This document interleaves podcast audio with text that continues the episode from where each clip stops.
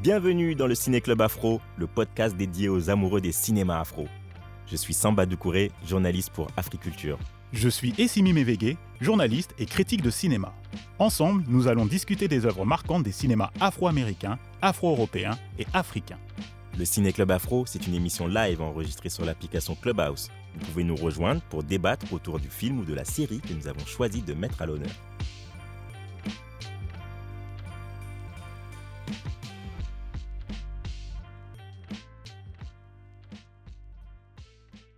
À tous, ravi de vous retrouver pour un nouvel épisode du Ciné Club Afro, le club des aficionados du cinéma afro d'Amérique, d'Afrique et d'Europe.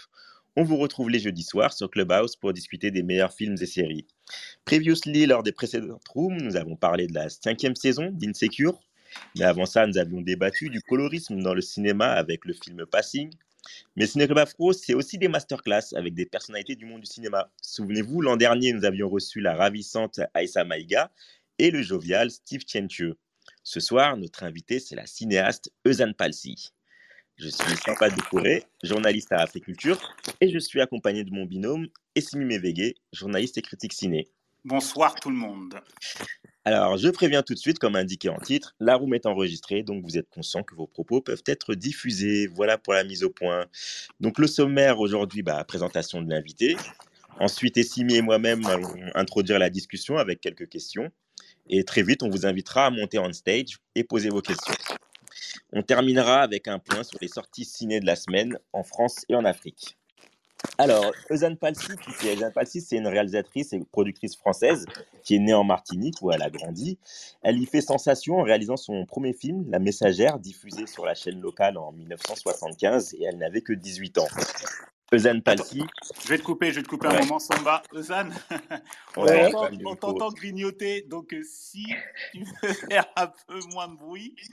Attends, ouais, c'est vrai parce qu'en fait, euh, je, mon micro allait tomber, il était trop bas, donc j'ai Ah, bougé, c'est pour ça, mais ça va mieux là. Ah, ok. Donc, ok. Vas-y, continue, Samba. Reprends. Alors, je reprends donc. euh, Eusanne Palsy, c'est une réalisatrice et productrice française, née en Martinique, où elle a grandi. Elle y fait sensation en réalisant son premier film, La Messagère, diffusé sur la chaîne locale en 1975. Elle n'avait que 18 ans. Eusanne Palsy gagne la reconnaissance de ses pairs en 1983 avec son film Rue Casse-Nègre, adapté du roman de Joseph Zobel. Elle remporte euh, là le César du meilleur premier film et le Lion d'argent à la Mostra de Venise. En 1989, Une saison blanche et sèche, une adaptation du livre d'André Brink, l'a fait entrer dans la légende en devenant la première femme noire à réaliser un film produit par Hollywood. Il y a encore beaucoup de choses à dire, mais on va avoir le temps pendant une heure de revenir sur le parcours de Zen Palsy et son arme miraculeuse, le cinéma. Merci, Samba. Alors, euh, je vais te poser une première question, euh, Zan. C'est moi qui ai l'honneur d'ouvrir la room. Euh, N'hésitez pas, euh, comme l'a dit Samba, à aller nous suivre sur, euh, sur notre page Instagram, le Ciné Club Afro, pour avoir toutes les informations sur les prochaines rooms. Donc voilà. Alors, ma première question, Zan, elle est toute simple. Qu'est-ce qui t'a donné envie d'être réalisatrice à une période où tu as grandi, où il y avait très peu de noirs déjà à l'écran? Et euh, quasiment pas de, ré- de réalisateurs noirs et encore moins de réalisatrices noires. Ben, en fait, euh, j'ai très jeune, j'ai été une amoureuse du cinéma et j'allais souvent de- dans la petite salle paroissiale Mhm. euh, de, ma, de mon village où le dimanche, il y avait donc le cinéma en matinée, comme on appelait ça à l'époque. Euh, et donc, j'étais, j'allais, je voyais beaucoup de films comme ça, mais, mais c'est vrai que c'était des films euh, euh, qui venaient, pour la plupart, des films américains et quelques grands films français.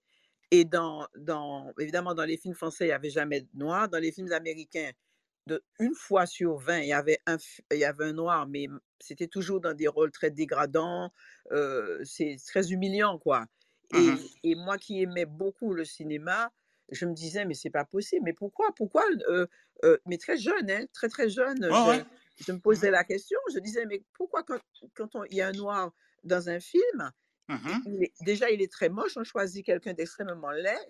euh, euh, ce qui ne veut pas dire que les gens qui sont pas beaux n'ont pas le droit à l'écran, c'est pas du tout ça. Mais je veux dire que c'est un fait exprès, voilà, on a l'impression, il choisit toujours laid, un, un- un- personnage très laid, et en plus, il est méchant, il est mauvais, il est vraiment, c'est quelqu'un de d'infréquentable, quoi. Voilà, Mhm. il a, il a- voilà, il a tous les défauts de la terre. Donc, euh, et ça, ça me, ça, ça m'embêtait beaucoup. Gamine, je posais des questions à mes parents, je me disais, c'est pas possible, mais pourquoi c'est comme ça, etc. Et, euh, et, et puis, petit à petit, je, bon, c'est vrai que la révolte a grondé.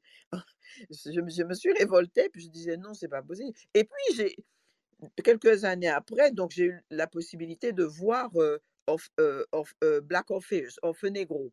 Voilà. Mhm. Et, Orphe Negro, évidemment, je, euh, moi, j'étais fascinée. C'était la première fois que je voyais un film avec des Noirs, des Noirs qui étaient beaux, qui, qui étaient talentueux, qui, qui, euh, qui, qui s'embrassaient, qui étaient des amoureux. euh, parce que voilà, bon, des Noirs qui sont déjà les, les Noirs à l'écran, on, des- on ne voit jamais les Noirs s'embrasser à l'écran. Bon. Ouais, Et là, c'était vraiment. Euh, oui, c'est ça. Et puis d'un, d'un- d'un- une grande sensualité, tout ça. Et puis vraiment, c'était fabuleux. J'étais, franchement, je me suis dit, mais voilà. Donc, et au fond de moi, je, je, je me disais, j'ai envie, j'ai envie effectivement de, de faire des films, quoi. Alors Mhm. souvent, et quand je disais ça, on disait, bon, voilà, euh, ah, tu veux être actrice? Je dis, non, non, non, non, je veux pas être actrice. Je veux faire ça. Je veux faire ça. Bon, je ne connaissais pas le terme. J'étais hein, j'étais aux Antilles, j'étais une gamine, je ne savais pas que c'était. Mais En tout cas, moi, je savais que je, voulais faire ça. Jusqu'au jour où ma mère, euh, bon, j'étais une enfant, paraît-il, assez, euh, comme les gens de, de, de cette génération disaient, dissipée, qui ne tenait pas en place et qui posait toutes sortes de questions, des questions, mais vraiment, euh, bon, alors quand je posais une question, je demandais quelque chose, si on, on- on me disait oui, etc., donc tout allait bien, mais si on me disait, ah non, hein, non, non, non, tu peux pas faire ça, tu peux pas aller là, tu peux pas, alors moi je disais, mais pourquoi? Et il fallait me donner effectivement une explication. Et du coup, on m'a appelée Mademoiselle Pourquoi? Alors c'était mon surnom. Voilà. D'accord. Voilà. bah. Et c'est comme ça que ma mère, un jour, elle en avait ras-le-bol parce qu'elle fait la cuisine et puis je lui pose des tas de questions et tout ça. Elle est allée, elle a pris un bouquin et elle m'a dit, bon, tu t'assieds là, tu lis le livre et tu ne triches pas hein, parce que je l'ai déjà lu trois fois et je connais toute l'histoire. Alors tu me diras tout ce que tu as lu. Eh ben, c'était Rue Cazeneuve, le roman de Joseph Zobel. Mhm. Mais, mais c'est vrai que elle ne savait pas en faisant cela qu'elle allait déclencher en moi une sorte de révolution, un cyclone, quoi. Une- un- le volcan, une éruption volcanique. Parce que je découvrais, j'ai eu un choc culturel, je découvrais des Noirs dans un livre. Et, et, et pas n'importe lesquels, hein, parce que vous, vous avez, je pense, vu Wikasnek, donc Oui, c'est oui, des sûr. gens, et oui, des gens que je connaissais, entre guillemets, ça veut dire que des gens comme eux, que, que je fréquentais, les enfants des coupeurs de canne, les vieux comme Méduse, les mantines et tout ça. Et puis le, le langage aussi, ce langage, voilà, la langue. Bon, Et, et à partir de ce livre-là, tu t'es dit, j'aimerais l'adapter à l'écran, en fait. voilà. Alors ce que je faisais, c'est que je, je priais, je priais tous les soirs, on faisait la prière hein, avant d'aller au lit. Bon, Mhm. mais quand tout le monde partait, je restais encore à genoux et j'adressais une demande, une requête particulière au bon Dieu. Je lui disais, je t'en supplie, fais que je grandisse vite, vite, vite, pour que Mhm. je puisse faire ça. Je veux faire ça, je veux faire un film avec ça. Voilà. Ok. Donc les années vont passer, tu vas arriver à Paris et tu vas rencontrer euh, François Truffaut, euh, l'un des réalisateurs phares de la Nouvelle Vague, le réalisateur des 400 coups. Mhm. En quoi cette rencontre a été déterminante euh, pour la réalisation de, de Rue Cazenègre? Et après, sur le plan technique, en termes de, en termes de réalisation, qu'est-ce que t'a apporté François Truffaut sur Rue Cazenègre? Alors, ce qui s'est passé, c'est que avec euh, euh, François Truffaut, déjà, c'était un de mes cinéastes, euh, c'était un de ce que j'appelais un spiritual mentor. Ça veut dire que c'est vraiment ce qui m'a apporté beaucoup de choses. Il n'y avait pas que lui, il y avait lui, il y avait Costa Gavras, il y avait Mhm. Hitchcock, il y avait Orson Welles et, et, et aussi Sembene Ousmane, euh, euh, euh, voilà quoi. Et Medondo, des gens, j'avais, bon. Et, et il se trouve que lui, son cinéma, je- me retrouvais à travers dans, dans, dans- dans ses films quoi. Mes personnages parce que c'est quelqu'un qui était qui, qui, qui, a- qui était très attaché à l'enfance à, la, à la famille à l'éducation etc et, et là c'était moi c'était mon c'était ma préoccupation première quoi. C'était mes préoccupations voilà première. Et du coup euh, euh, je me disais, quand j'ai vu les, les, l'enfant sauvage, voilà, j'étais Mhm. bouleversée, les 400 coups et tout ça. Et quand j'a- j'arrive euh, donc à Paris, euh, mais moi je me disais, bon, j'aimerais tellement rencontrer ce réalisateur, mais il est évident, il ne faut pas rêver. hein, Je suis étudiante et tout, et puis je, bon, je me, je me dis, je viens de ma petite Martinique et tout ça, euh, Mhm. euh, je n'ai pas de contact, j'ai rien. bon. Et il se trouve que le bon Dieu a bien fait les choses, puisque je le priais tellement, donc il m'a. Donc, il m'a exaucé. Et, ben, et il se trouve que j'étais en résidence universitaire et ma compagne de chambre était à l'école normale supérieure avec Laura Truffaut, la fille de François. Mm, D'accord. Et donc, j'étais la seule, euh, euh, la- à l'époque, la seule euh, étudiante qui faisait des études de cinéma dans, dans- voilà, dans cette résidence universitaire. Alors, ils étaient au courant de mon projet de Rue Kaznek, parce que j'avais déjà fait au moins une dizaine d'adaptations comme ça de Rue Kaznek de manière autodidacte, etc. Et après, bon. Et puis, euh, finalement, quand je, je- je- on va, je ne vais pas entrer trop dans les détails parce qu'on n'a qu'une heure. Ouais. Euh, donc, euh, voilà. Donc, finalement, Laura, elle sait que j'ai un scénario. Ma copine lui a tout raconté. Oui, elle a un scénario. Bon, voilà. elle, a adapté ce roman, Oui, Kaznet. Et, et qu'elle lui dit que ton père, c'est, elle, est- c'est- c'est un, fa- elle est fan de, de, de ton, ton- de ton père, de son travail. Alors, Laura me dit, bon, mais Mhm. écoute, il faut que tu rencontres papa. Alors, je dis, oh là là, ouh. Et finalement, je vais rencontrer Truffaut. Il, il, il me, son assistante m'appelle et puis euh, sa collaboratrice m'appelle et me dit, ouais, le- il veut vous rencontrer. Je le vois. Euh, mais avant, avant, je lui ai envoyé, euh, Laura lui a amené mon scénario. Il a lu et il Mhm. m'a dit, et, et je dois vous dire que quand ça s'est fait, le Oui. scénario avait déjà obtenu l'avance sur recette. Voilà. D'accord. Parce que souvent, les gens font, font l'erreur en pensant que c'est lui qui a, qui a réécrit avec moi ou des choses comme ça. Non, non, non. Mon scénario existait, il avait obtenu l'avance sur recette, mais il se trouve que personne n'en voulait. Personne ne voulait faire euh, euh, ce film. Personne ne voulait toucher à ce film. Personne ne voulait le produire en fait. Personne ne voulait le produire. D'accord. Et c'est comme ça que euh, c'est à ce moment, bon, voilà, que Laura entre dans ma vie, je rencontre son père et, et qu'il lit le scénario, il me dit, mais, mais c'est fabuleux. Et là, il va m'aider, c'est-à-dire, il essaye de m'aider, euh, parce que Truffaut avait sa société de production, les films du carrosse. Lui-même Mhm. aussi cherchait de l'argent pour faire ses films. Donc, il ne Mhm. pouvait pas produire mon film, mais comme c'était Monsieur Truffaut, il pouvait appeler des producteurs, les gens de la Gaumont, des gros producteurs, en leur disant Tiens, je vous recommande euh, cette, euh, cette, cette jeune euh, cinéaste, future cinéaste, voilà. hein. Donc, elle a un Mhm. très beau scénario et tout. Et évidemment, quand les gens me recevaient, ils me recevaient pourquoi? Parce que c'est le maître Truffaut qui appelait. Et quand j'arrivais en phase 2, il ne leur disait pas que je suis, je suis noire et que, et que mon Ah, il avait déjà conscience de ça, lui, lui, le François Truffaut. ah ben, C'est-à-dire qu'en fait, non, pas du tout, je ne pense pas. Et c'est avec moi d'ailleurs, sans prétention, que François a découvert le vrai racisme. Lui- D'accord. Parce qu'il n'était pas raciste, lui. Il n'avait pas de problème avec les Oui, Noirs. oui. lui. Mhm. Mais il ne pensait pas que c'était à ce point. Lui-même me l'a dit. Il m'a dit, mais c'est horrible. Mais jamais j'aurais imaginé. Sinon, il ne m'aurait pas envoyé vers ces gens-là. Bon. Donc, euh, il- et moi, je lui ai dit au bout d'un moment, il faut arrêter de me, de me, de, prendre des rendez-vous pour moi parce que les gens, ils n'ont que faire de, de, de, de, moi, de mon projet. Ils, ils, ils me reçoivent par politesse parce que c'est vous, mais ça ne les intéresse pas. Voilà. Et, et bon, enfin bref. Mais, et il est resté, il a fait une chose qui est, ex- qui, qui est très très importante, pour, qui est déterminante aussi par rapport, pour répondre à ta question. Mhm.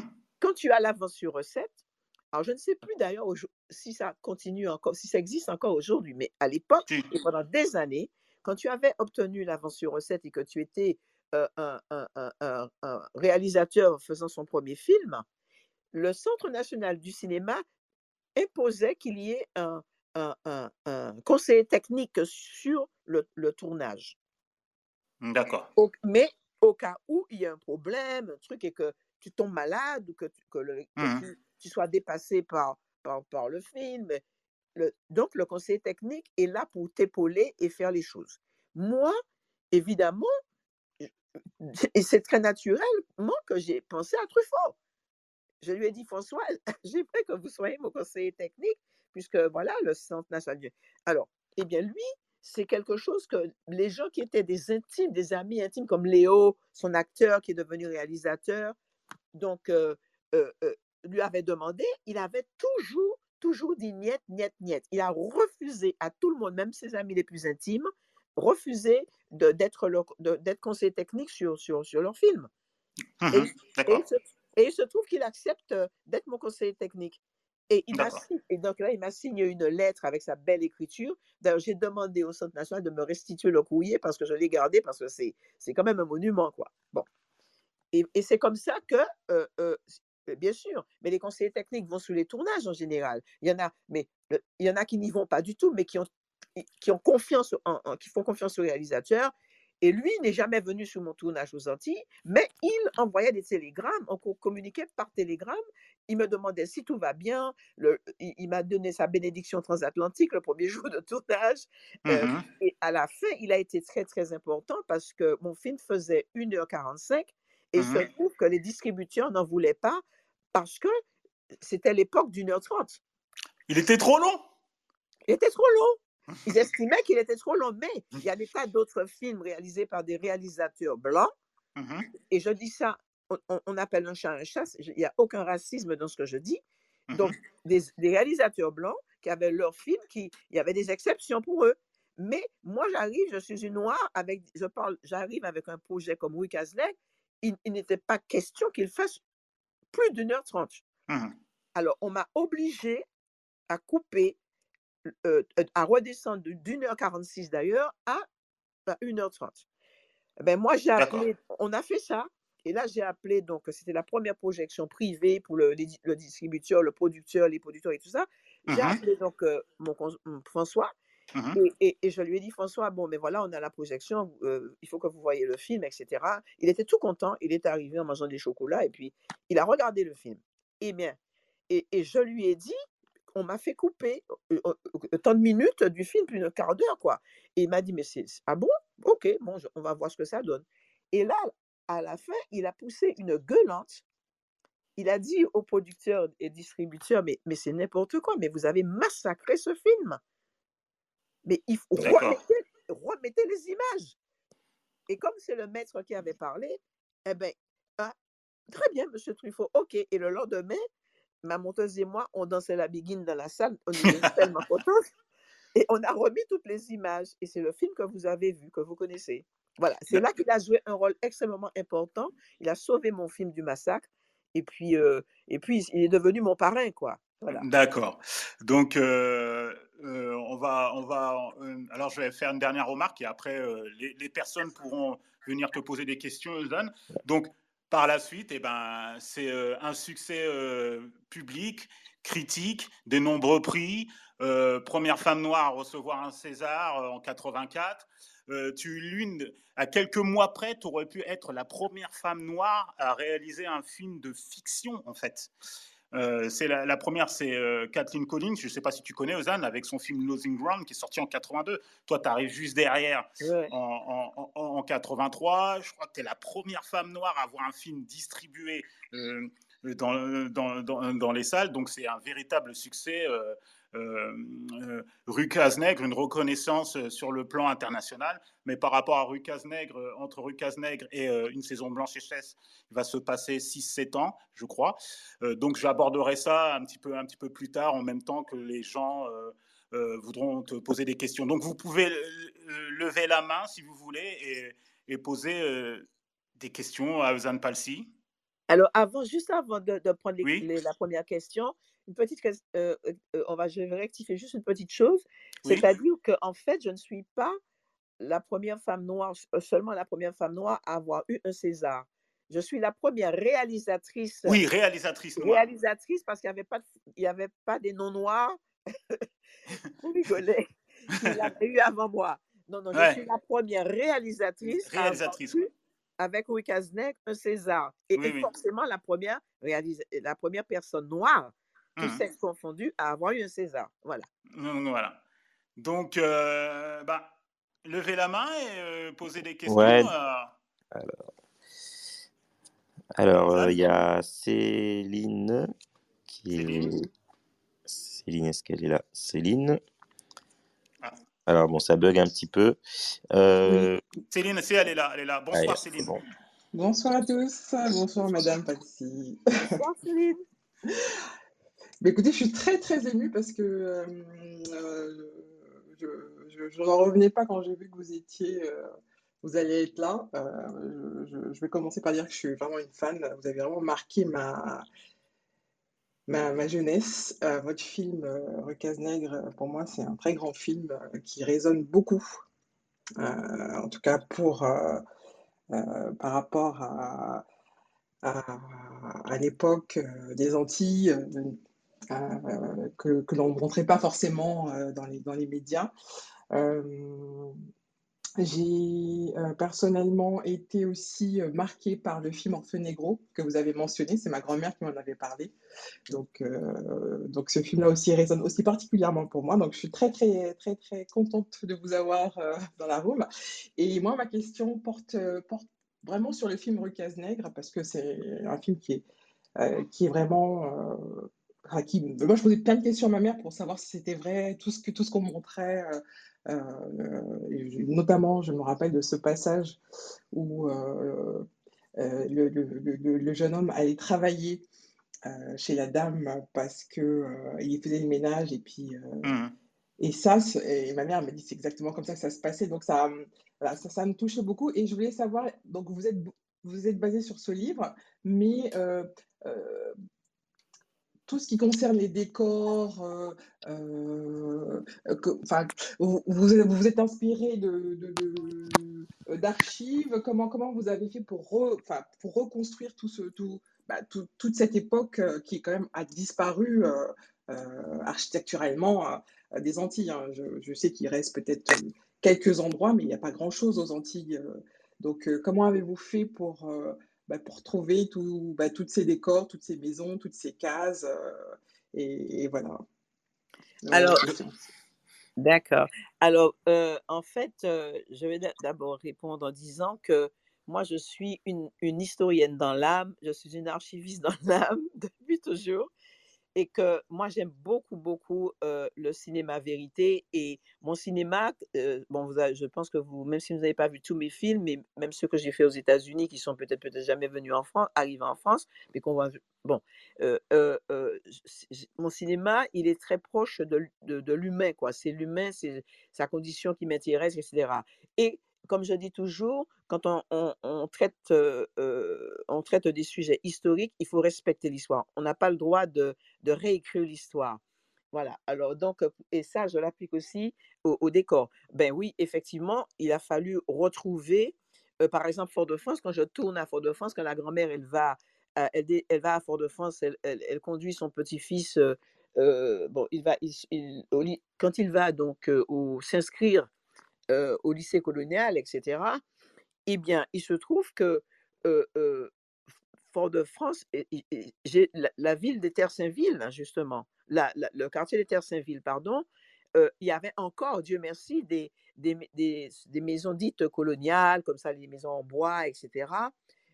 et c'est pour ça que j'ai tourné dans cette partie-là, que je fais Mantine traverser une rue et, on voit bien donc ces maisons, etc. Donc j'ai eu une équipe de, de, de, décorateurs. il y a un chef déco d'ailleurs qui était un, un, asiatique, il était vietnamien, il s'appelait At Wang.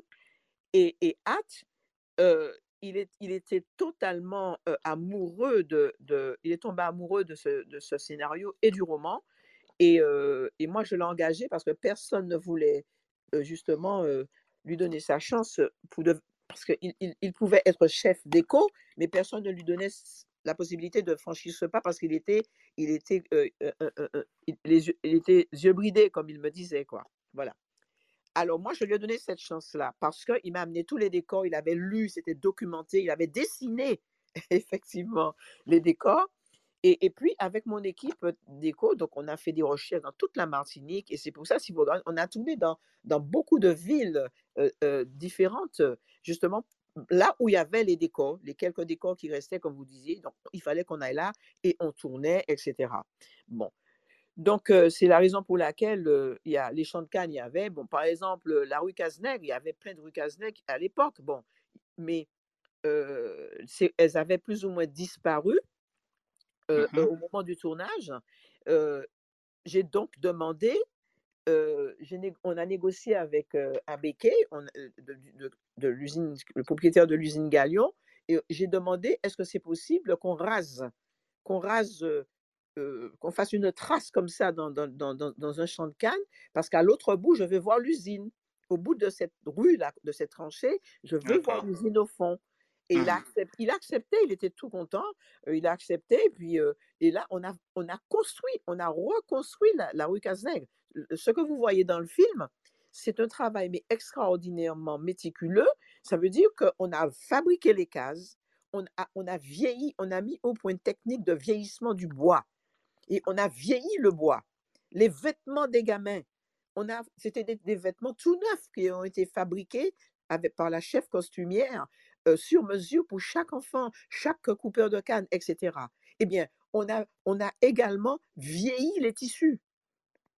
D'accord. Pour, que, pour, en plus, on a, et puisque j'ai fait aussi, pour, pour parachever tout cela, eh mmh bien, moi, les coupeurs de canne que vous voyez, ce sont de vrais coupeurs de canne qui, dans la région, étaient, étaient donc en. C'était pas du chômage, mais c'était, comment ils appellent ça? C'était, vous savez, il y a, y, a y a la saison de la canne, et donc, les gens, ils travaillent, les coupeurs. Et puis après, mais quand, il y a, quand la saison est terminée, eh ben, ces gens-là, il fallait qu'ils trouvent des petits jobs ou comme agriculteurs pour pouvoir nourrir leur famille.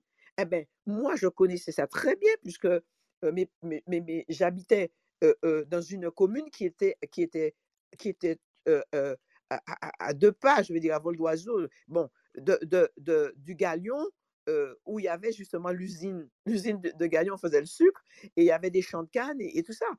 Donc, je savais, je suis allée voir ces scoopers de canne avec mes, mmh mes, assistants, et j'ai dit, voilà, est-ce que ça vous intéresse de, de, jouer votre propre rôle dans le film? Parce que, comme, et puis ce que j'ai fait aussi au niveau des comédiens, ouais. eh ben, il n'y avait pas de comédiens les seuls comédiens qui existaient en fait, c'était, il y avait Darling Legitimus qui était une, une, une, professionnelle, il y avait Douta Sek qui était un hyper professionnel, l'Africain qui a joué le rôle de Médouze. Mmh et puis il y avait, il y avait donc quelques personnes qui avaient fait du théâtre, et ça. Il y avait Francisco, le chanteur Francisco qui avait tourné, qui avait fait des petites choses. Et puis il y mmh avait aussi Joby Bernabé, euh, Monsieur Henri, Monsieur Stephen Walk, l'instituteur. Hein, Mmh Melon, Henri Melon, qui étaient des gens qui, avaient, qui appartenaient à une troupe de théâtre. Voilà. D'accord, sinon les autres c'était des novices en 95% fait. Des, des, gens, c'est des gens qui, que j'ai formés moi. Je les ai ah, formés. D'accord. d'accord. Que ce soit les adultes, que ce soit les enfants. Et ce que j'ai fait surtout, c'est que si, par exemple, dans le cinéma, je passe d'un décor à l'autre parce que je réponds en même temps à plusieurs questions, euh, euh, dans, les salles, dans la salle de cinéma, quand ils vont, Mantine va avec le gamin dans la salle de cinéma pour, euh, pour, voir Carmen, son copain, eh ben, y a, ben, moi, la, la, les gens qui, qui vendent les tickets sont des vrais vendeurs de tickets. Par exemple, l'instituteur dans l'école coloniale, celui qui lui a dit qu'il avait triché, copié, mmh c'est un véritable, véritable instituteur. Mmh. Ah oui. Donc il y avait des, certaines personnes qui jouaient leur propre rôle en fait. Ah oui, c'était très important pour moi de, de, prendre des gens qui, Parce que ce sont aussi des acteurs quelque part. D'accord. C'était important pour toi d'être euh, le plus proche de la réalité de cette époque-là, de, la Martinique des années 30, hein, je rappelle. Absolument. D'accord. Ok. Donc, merci euh... Zane, merci euh, Céline sur cette question. Mhm. Euh, prochaine question, c'est Fabrice. Ouais, Fabrice. Bonsoir Fabrice. Bonsoir. Euh, bonsoir à, tous, bonsoir Rosanne. Bonsoir Fabrice. Oui, voilà. Bah, en fait, genre, j'ai pas vraiment levé la main, mais je, je, voilà, je voulais juste saluer euh, pour son, son, son, son, parcours et ce qu'on dit trailblazer, c'est-à-dire qu'elle a, elle a, elle a, tracé la route pour beaucoup derrière. Euh, et voilà, et donc je voulais saluer ce, ce travail et puis euh, et merci pour, pour ce qu'elle a fait. Moi, j'ai pu, pu passer un peu de temps à, à à tes côtés pendant quelques années, voir un petit peu euh, les, choses qui, euh, que tu faisais, comment c'était difficile. Et c'est moi, je commençais à peine dans, dans ma carrière et, euh, et ça m'a beaucoup aidé. Et aujourd'hui, ben, on voit que c'est pas, il y a encore du chemin. Et, c'est vrai que je voulais saluer le travail pour plusieurs raisons parce que c'était déjà au niveau de, de la, personnalité, le fait d'être une femme aussi, parce que c'est toujours très difficile pour les femmes. Et Mhm. justement, peut-être la question qui va qui, va, qui naît en, parlant de ça, c'est justement, euh, bah, aujourd'hui, on en est où? J'ai l'impression qu'on n'a pas beaucoup avancé euh, en ce qui concerne euh, l'imaginaire des femmes noires et notamment des femmes afro-antillaises dans, le- dans, le dans le paysage audiovisuel bah, français, européen et même mondial, parce que les, on va mettre les Américains à part. Et je voulais voir, euh, savoir un peu que- quelle était ta vision aujourd'hui et qu'est-ce qu'on pouvait faire pour changer tout ça et améliorer ces conditions, en tout cas. Ben écoute, c'est vrai qu'à l'époque, euh, bon, ben j'étais, j'étais une sorte euh, d'ovni, Un ovni, ouais. mais c'est vrai. Et, euh, et c'était très très dur, hein, parce que souvent les gens, ils, euh, quand ils voient le succès international du film, 20 ben, plus de, de, de 20 prix internationaux et tout ça, bon, Holly- Hollywood qui m'appelle parce qu'ils avaient aimé Weekend. Enfin bref, ils, voient la carrière du film et le film continue sa petite carrière. La nouvelle génération demande à voir le film parce que leurs parents, les parents par- parlent tellement du film que les enfants ont envie de voir. C'est quoi ce film-là? Bon. Mais, mais les gens ne savent pas que ça a été pour moi le parcours du combattant. Vraiment, ça a été l'horreur. Parce que je sais, bon, je le dis aujourd'hui, je, je vous le confie, euh, moi j'ai, frôlé, mais par deux fois, les- les- la dépression nerveuse. Je pleurais, j'étais, je dis, mais c'est pas possible. Mon film a eu euh, la plus grosse avance sur recette euh, du Centre national du cinéma à l'époque. Ça veut dire que pour ceux qui savent pas ce que c'est, l'avance sur recette, c'est bon, il y a, il y a donc, je vais caricaturer, mais bon, simplement, c'est une, c'est un jury de, de professionnels. euh, ils vont lire des scénarios, peut-être une soixantaine ou une centaine. Ils vont en pré- présélectionner peut-être euh, une dizaine. Et après, il y a donc euh, tout le monde discute et tout ça, et on va accorder une, une somme qui correspondait à l'époque à un tiers du budget du film, ce qui est pas Ouais. rien. euh, Ouais, puisqu'on dit que, excuse-moi de te couper, on dit que le budget du film est de 3 500 000 francs. Mhm.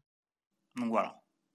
Donc, donc, donc, euh, euh, donc c'est, incroyable Mhm. comment, comment euh, euh, avec quand même, et en général, quand vous aviez l'avance sur recette, les, les, les producteurs se battaient, se battaient effectivement pour pouvoir avoir votre, votre, votre film, le scénario, si vous n'aviez pas déjà un, un producteur attaché.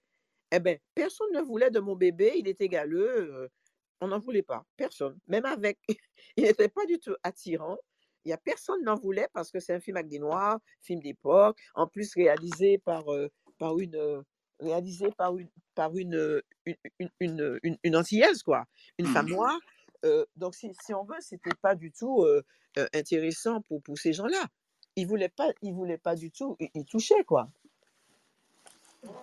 Donc c'est ça et, et du coup euh, ça ça a été ça a été justement ça a été euh, euh, le parcours du combattant et franchement, euh, j'ai eu quelques aides. Donc là, c'est là que je dis que Truffaut m'a aidé aussi, bah, en, Mhm. en me rep- un, peu. Et euh, jusqu'à ce que. Et, et vous avez 18 mois. Ça, c'est très important ce que je dis là. Je ne veux pas prendre trop de temps puisqu'on n'a pas beaucoup de temps, mais c'est important que les gens qui m'écoutent, euh, justement, et les futurs cinéastes, euh, euh, qu'ils aient cette information. Quand on vous accordait l'avance sur recette, aujourd'hui, je ne sais pas si, c'est toujours pareil, mais à l'époque, et pendant de nombreuses années après que j'ai fait Wikaznek, c'était comme ça. Vous aviez 18 mois pour trouver un producteur. Et si au bout des 18 mois, vous n'aviez pas trouvé un producteur qui arrive et dit oui, je vais faire le film, etc., etc., eh bien, vous perdiez l'avance sur recette. Et vous vous rendez compte du drame que c'était pour moi. Euh, je suis la première euh, euh, personne noire à avoir obtenu une avance sur recette et, en m- et pas n'importe quelle avance, l'avance la plus importante qu'on ait donnée cette, cette année-là quoi, à quelqu'un. Et Mhm. que moi, j'allais et, et- et j'allais perdre cette avance sur recette à cause du racisme des gens et de leur sexisme. C'était horrible. Et je disais, mais c'est, je disais, oh bon Dieu, mais fais quelque chose. Voilà, aide-moi enfin. C'est pas possible, tu vas pas permettre cela. bon, je pense qu'il m'a entendu puisque euh, euh, deux mois avant que je perde cette avance, c'est là que, les producteurs sont arrivés. Il y en a un notamment, c'était M. Claude Nedjar, qui était un producteur, distributeur. euh, c'était un des, avec M. Carl Mix. C'était Mhm. les deux producteurs indépendants, gros producteurs indépendants, voilà. Et, et lui, il adorait les films de femmes. Il adorait les films de femmes. Et c'est, il m'a, il m'a, il m'a, il m'a reçu et il a décidé de, de, de se lancer dans l'aventure avec deux autres jeunes producteurs qui n'avaient jamais rien produit du tout que en, de, comme, en tant que long, en- de long métrage, mais ils avaient fait de, beaucoup de pubs en Afrique. Voilà. Donc, euh, c'est comme ça que c'est pour dire que c'était pas évident du tout. Alors aujourd'hui, évidemment, euh, les choses, ont- il faut reconnaître quand, quand il y a des changements. Oui, il y a eu une évolution. Elle fut lente, très très lente à venir. Et elle est encore, elle est récente d'ailleurs. Mais pourquoi? Parce que la nouvelle génération, elle, est, elle, elle, a- elle, arrache les choses, elle a compris qu'il fallait arracher, qu'il fallait pas attendre qu'on leur donne, parce que moi, je les exhortais à faire ça. Dans toutes mes interviews, je disais, n'attendez pas, prenez les choses. Vous avez le doigt, allez-y. Voilà, foncez. Ne- parce que si vous attendez qu'on vi- on, on vous donne, eh bien, vous n'aurez jamais rien. Et c'est vrai qu'aujourd'hui, il y a, y, a, y a quand même, euh, en tout cas en France, ça c'est encore un autre, un autre cas, mais aux États-Unis, il y a beaucoup, beaucoup de réalisatrices noires, de jeunes, qui font des, qui font pas forcément beaucoup de longs métrages, pas encore, mais Mhm. qui justement font du documentaire, des, mais des petits chefs-d'œuvre, qui font des, des, des courts métrages, qui font Mhm. des trucs, mais avec les nouvelles technologies, avec les caméras légères, la vidéo et tout ça, ben, eh ben voilà, elles font, elles font, elles, font leurs affaires. Et, et, et ça, je, je, je salue, je salue tout ça parce que c'est. Et en plus, ces jeunes femmes se disent si Eusanne Palsy a réussi à faire ça, bon, c'était dur, c'était violent et tout ça, elle a prouvé que c'est possible. Et en plus, son film, avec le succès du film, donc nous, on a aussi des beaux projets, et bien oui, eh ben, on va y aller, on y va. Voilà. Euh, merci euh, Zan. Moi j'aurais euh, une question parce que bah, aujourd'hui on a peut-être plus de, de moyens, mais vous vous avez connu donc les années euh, 70, 80 et notamment le cinéma africain. Vous avez cité Ousmane Samben comme Ouais. une de vos références. Euh, J'ai lu aussi que vous aviez euh, participé au tournage du, du film Safrana euh, du Mauritanien Sidney Sorona. Vous aviez euh, côtoyé euh, Medondo. Euh, le cinéma africain, c'était c'était quelque chose que euh, vous pouviez éventuellement bah, bah, faire carrière via le cinéma africain? C'était quelque chose que vous aviez envisagé ou pas? Ben, ce qui se passe, ce qui s'est passé, c'est que moi, très jeune, hein, j'étais très africaine dans l'âme. Comme pour tous les Antillais, on a ça dans nos gènes. Alors, il y a ceux qui le reconnaissent, qui, qui, qui ca- le cajolent cette chose, cette richesse, et qui, rendent hommage à tout cela. Et puis, il y en a d'autres euh, qui, bon, n'en ont que faire peut-être, ou qui, bon, ça les laisse indifférents. Bon, quoique les choses ont beaucoup évolué à ce niveau-là par rapport à l'Afrique aussi. hein. Donc, euh, de plus en plus d'Antillais, ils vont en Afrique, ils sont contents, et, et, voilà, quoi, c'est c'est très bien. Donc, en tout cas, moi, très jeune, j'ai eu des parents qui m'ont éduqué, qui m'ont toujours parlé de l'Afrique, et puis j'ai eu aussi la chance, très tôt, de rencontrer Aimé Césaire. J'étais vraiment très jeune quand j'ai découvert Aimé Césaire, et qui est devenu mon, un, père spirituel, voilà, pour moi. Donc, euh, donc euh, j'ai vu donc les films de Sembène, j'ai vu les films de Oumar Ouganda, de Paul Vira et de d'autres, de Djibril après, bien sûr. Donc, euh, et tout ça, ça m'a beaucoup marqué. Et, et quand je suis quand, euh, à Paris, j'étais, euh, je terminais aussi mes, mes, mes études. J'ai rencontré Siné Sokona, euh, qui est mauritanien, et ce garçon, justement, il a, il a donc, euh, il avait des projets. Il a, dans, son premier film, c'était Nationalité immigrée. Ouais. Il a fait ce film-là. Et il avait d'autres projets. Et il est venu me voir et on a, on a donc, euh, je, je lui ai donné beaucoup de conseils euh, on- on- pour, pour, pour, pour ce qu'il allait faire. Et il y a eu aussi Sanou Kolo, euh, qui, Sanou qui a, qui a fait euh, aussi euh, euh, un, euh, il, il- il fais- il a fait ses études euh, à, c'était à l'INA, à l'INA justement. Euh, il D'accord. il- voilà, il a fait ses études euh, euh, à l'INA, sa formation à l'INA, et, et il a, et, il est venu me voir et il m'a demandé est-ce que je pouvais l'aider parce qu'il doit faire son film de fin d'études. Alors je lui ai dit mais avec plaisir. Et c'est vrai que j'ai monté de toutes pièces la production, j'ai trouvé les acteurs, euh, j'ai utilisé des gens du, des acteurs du théâtre noir justement que, que, dirigeait Benjamin Jules Rosette à l'époque. J'ai mon frère qui a joué dans, qui a joué le rôle de Carmen, le joli cœur là, mmh. le, grand ami, le grand frère spirituel de José dans, dans eh ben, il a joué, il a eu le rôle, un, des rôles principaux dans, dans, dans, ce film-là, dans son, de ce film de fin d'année de San Nicolo.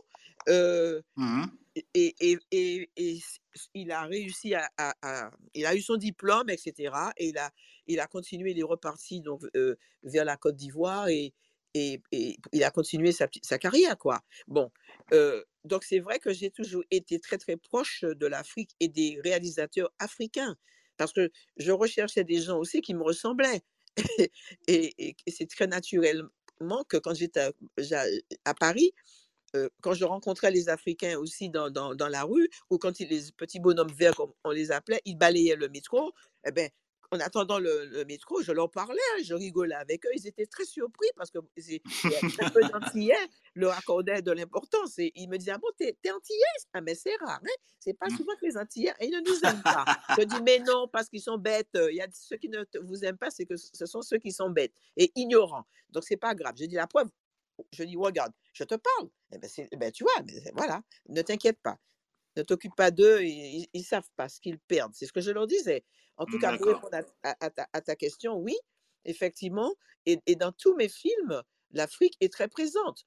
Parce que comme j'ai toujours dit, et je terminerai là pour vous laisser, euh, euh, pour qu'on puisse continuer, j'ai mmh toujours dit que nous sommes, nous les Antillais, des sangs mêlés, comme on dit. Nous, sommes des, nous avons un métissage culturel et, et, et, autres. Euh, bon, génétiquement et tout, c'est très important. On a du sang africain, on a du sang européen, on a du sang asiatique, l'Asie est là aussi, on a du sang des, des Indiens américains, voilà. Et, et, et, quoi d'autre? Bon, je pense que je n'ai rien oublié. Non, tu n'as rien oublié. voilà. Eh bien, justement, mais j'ai dit que je revendique tous ces métissages puisque c'est ce qui fait notre richesse. Mmh mais il y en a un que je chéris davantage que les autres, que j'ai toujours chéri davantage que les autres, qui est absolument déterminant dans tout pour moi, c'est mon métissage africain. Pourquoi? Parce que c'est celui qui, qui, a été le plus foulé aux pieds, le plus méprisé, et pourtant le plus beau, le plus riche. Le plus riche. Voilà. D'accord. Voilà. Alors c'est pour ça que et ça m'a beaucoup, beaucoup soutenu ma démarche. Et, et, quand je vais en Afrique, je me sens chez moi. Et, mon cinéma, ben, l'Afrique est présente dans, dans tous mes films. C'est vrai. Merci, Zen Je rajoute que vous avez été, vous avez été président du jury du FESPACO, il me semble, en de, 2013, si je ne me trompe pas. Oui. Et que vous aviez fait, fait original, eu un jury 100% féminin. Tout à fait, c'est vrai, absolument. Euh, c'est moi qui ai suggéré.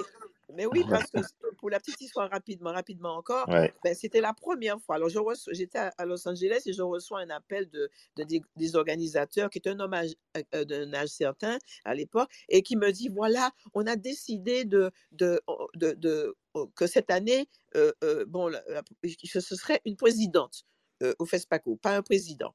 Bon. Et on a, on a dit, c'est vous, on vous a choisi. Alors, est-ce que vous êtes d'accord? Je, je dis, ce serait un grand, grand honneur pour moi. Malheureusement, je ne suis pas disponible, je, vais commencer un tournage. Eh bien, ce monsieur m'a dit une chose qui m'a bouleversée. Il m'a dit, ah non, ben écoutez, on va prendre un homme, une fois de plus, et on vous attend le prochain festival, libérez-vous à ce moment-là parce qu'on vous veut. J'ai dit, eh ben, avec ce que vous me dites là, eh bien, je vous donne ma parole que je ferai tout ce qui sera en mon pouvoir pour pouvoir être disponible pour être la, la, présidente du jury du, de, de, du, FESPACO. Bon. Mmh et, et, et c'est pour ça, et c'est comme ça qu'effectivement, donc moi j'ai dit, mais pourquoi ne pas innover jusqu'au bout? Ben, ben, pourquoi chaque section n'aurait-elle pas une présidente, la présidente du, jury de chaque. voilà. Pourquoi, pourquoi ne pas continuer la chose?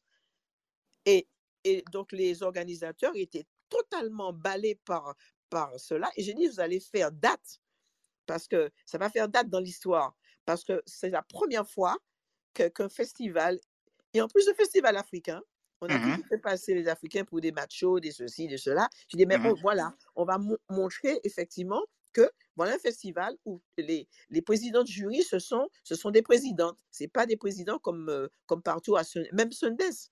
À Sundance, il y a eu un gros tollé aussi à un moment donné, euh, euh, la même année d'ailleurs, en 2013.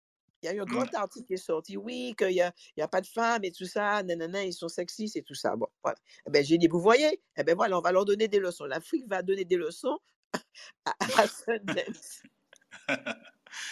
Ok, merci. Alors, euh, on a Diana. ça, Diana. Voilà. Bonsoir Diana. Ta question euh, pour Rosanne. Bonsoir. Oui, ben, bonjour. Ben, déjà, merci pour euh, ce- cette masterclass avec euh, notre diva du cinéma afro, que, que vraiment qui, euh, qui, oui, vraiment qui, qui a fait que c'est possible. Oui, j'ai cru que c'était possible et je crois encore que c'est possible grâce à, à avec la rue Cazenègre où moi je me rappelle de la scène de- des enfants euh, avec l'œuf et avec la bouteille de rhum et donc c'est la première fois que je me suis vue à l'écran. Et donc, je voudrais remercier Eusanne pour ça. Et euh, voilà, donc ma question est en tant que, en tant que réalisatrice, lorsqu'on fait un premier euh, film, un premier, euh, on va dire, long métrage, Mhm. et qu'on aimerait travailler avec des, des acteurs non professionnels comme l'a fait Eusanne. Donc, j'aimerais Mhm. j'aimerais bien en savoir un peu plus là-dessus. Comment tu as procédé, Eusanne Comment, comment tu as eu euh, Est-ce que tu, tu peux est-ce que tu aurais des techniques ou des, des... parce qu'en Le fait voilà, je- processus, Suzanne. voilà, Comment- exactement, comment- le comment- processus. Le processus, parce que je suis en train de faire un premier projet et je trouve que c'est euh, ben, c'est- c'est un documentaire. Donc, bien sûr, pour moi, c'est ça va être des, des personnages aussi qui sont non professionnels, que j'aimerais... euh, ben, en documentaire, normalement, on ne fait pas trop de mise en scène, mais quand même, je pense qu'il peut y avoir un petit peu de direction. euh, Oui, oui, oui. des Je pense que ça me fait participants. penser au documentaire de Aïssa Maïga, Marcher sur l'eau. euh, Il y a une mise en scène et tout, oui, bien sûr. on voilà. Ouais. Alors, ma question est sur le processus des acteurs. Alors, euh, eh ben, je te remercie, Diana. Est-ce que c'est euh, Diana que je connais? Oui, oui, oui, c'est moi qui a fait la série euh, en ligne sur la diversité Oui. Au, Québec. Mhm. Voilà. Eh ben, je, je, je, je te remercie de, de participer donc, à, à cette aventure avec nous ce soir. Ça me fait très, très plaisir de t'entendre. Oui, Euh, carrément. Oui, et je, et je sais aussi que tu te, que tu te bats justement depuis un moment pour, pour pouvoir accoucher euh, euh, euh, ce documentaire. Oui, exactement. Et, tu m'as bien conseillé déjà. Donc là, je, ouais, je Oui. voudrais en savoir Alors, plus. Oui, voilà. Alors, moi, comme je dis souvent, je n'ai pas forcément, forcément le culte des professionnels. C'est-à-dire que je vais prendre mes acteurs euh, là où, je, vais prendre mes acteurs là où je les trouve. C'est-à-dire que, par exemple, pour les enfants de Wicasleg, eh ben, les j'ai auditionné 4000 gamins. Euh, aucun de ces enfants n'avait joué. Bon, la dernière petite, là, la toute petite, là, qui, qui, qui, qui, qui, euh, qui va à la boutique là, pour acheter le rhum, la Ouais. petite Aurélie, eh bien, cette gamine, elle a 5 ans. Ben, elle, elle- elle- elle- elle sait à peine lire et écrire, évidemment. Et cette gamine, c'est dans un libre-service. C'est, c'est- je ne sais plus à l'époque si c'était le mercredi qui était la- la journée des enfants ou le jeudi, je ne sais plus. Parce que ça a changé. Je ne sais plus si c'est le mercredi ou le jeudi, que les enfants n'avaient pas classe. Bon, à cette époque-là, eh ben, mon premier assistant, je lui ai dit, va là-bas. V- Parce que j'avais tout le monde sauf la gamine. Et je, lui dis, va dans les livres services. Il y a souvent les parents avec les enfants qui ils sont, voilà, qui font des courses. tu vois. Eh ben, il m'a trouvé ma petite, la petite Aurélie dans un livre service, effectivement. Et, et, et, et sa mère est avocate euh, et elle a amené sa gamine faire, euh, acheter des, faire des courses, euh, euh, puisque l'enfant n'était pas à l'école ce jour-là. Et puis, il entend cette gamine qui, qui commande des choses et qui, qui, qui parle et tout ça. Et il s'est dit, ah, c'est pas vrai, je rêve. Et il approche cette dame et dit, écoutez, madame, bon voilà, euh, vous ne connaissez pas, madame Palsy, mais le- il a parlé du roman de Zoubel, la dame connaissait le roman. Et, et donc, elle dit, voilà, on, on cherche une gamine, et vraiment, madame, votre, votre, votre fille, c'est vraiment le personnage. Elle elle il lui dit, venez, est-ce que vous pouvez venir avec moi? Je vous embarque et je vous amène tout de suite sur le tournage parce que le tournage avait commencé. Et j'avais toujours pas ma petite. Et, et, finalement, donc, elle est arrivée avec sa mère et tout. Je lui, je lui ai raconté l'histoire. Alors maintenant, la technique. Alors, dans tous mes films, tu vois, d'Indiana, il y aura toujours des non-professionnels. Si, si, euh, il y aura toujours des non-professionnels. Moi, je les forme. J'adore ça. J'adore euh, euh, la, former ce, qui de, ces, personnes qui deviennent des acteurs dans tous mes films. Dans une saison blanche et sèche, eh bien, mmh tu as des non-professionnels il y a beaucoup de non-professionnels. Dans le film que j'ai fait, Ruby Bridges, eh c'est pareil pour le film pour Disney. La gamine, elle, elle, elle, a, elle a 5 ans, pareil, elle n'a jamais tourné. Eh ben, moi, je l'ai formée. Et il et, n'y a pas qu'elle, il y a aussi d'autres personnages qui jouent. Le bluesman, par exemple, c'est un bluesman. J'ai pris un vrai bluesman, mais je l'ai formé pour qu'il ne soit pas juste un musicien comme ça qui joue, mais il est un acteur, il joue, un blues, son rôle, son propre rôle. Donc, si tu veux, moi, j'ai mis au point effectivement une technique, j'ai une manière de travailler avec mes comédiens. D'ailleurs, si, bon, si tu vas sur, je pense que c'est sur, attends, c'est sur Vimeo, je pense.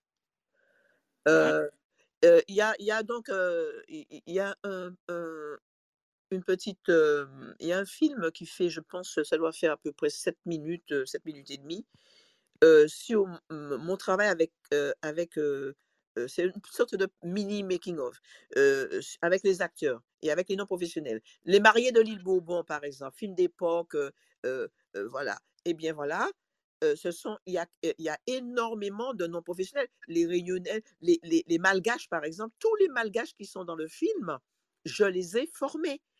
Les tout petits, les, les petits, tout petits, tout petits, les grands, je les ai formés. Voilà.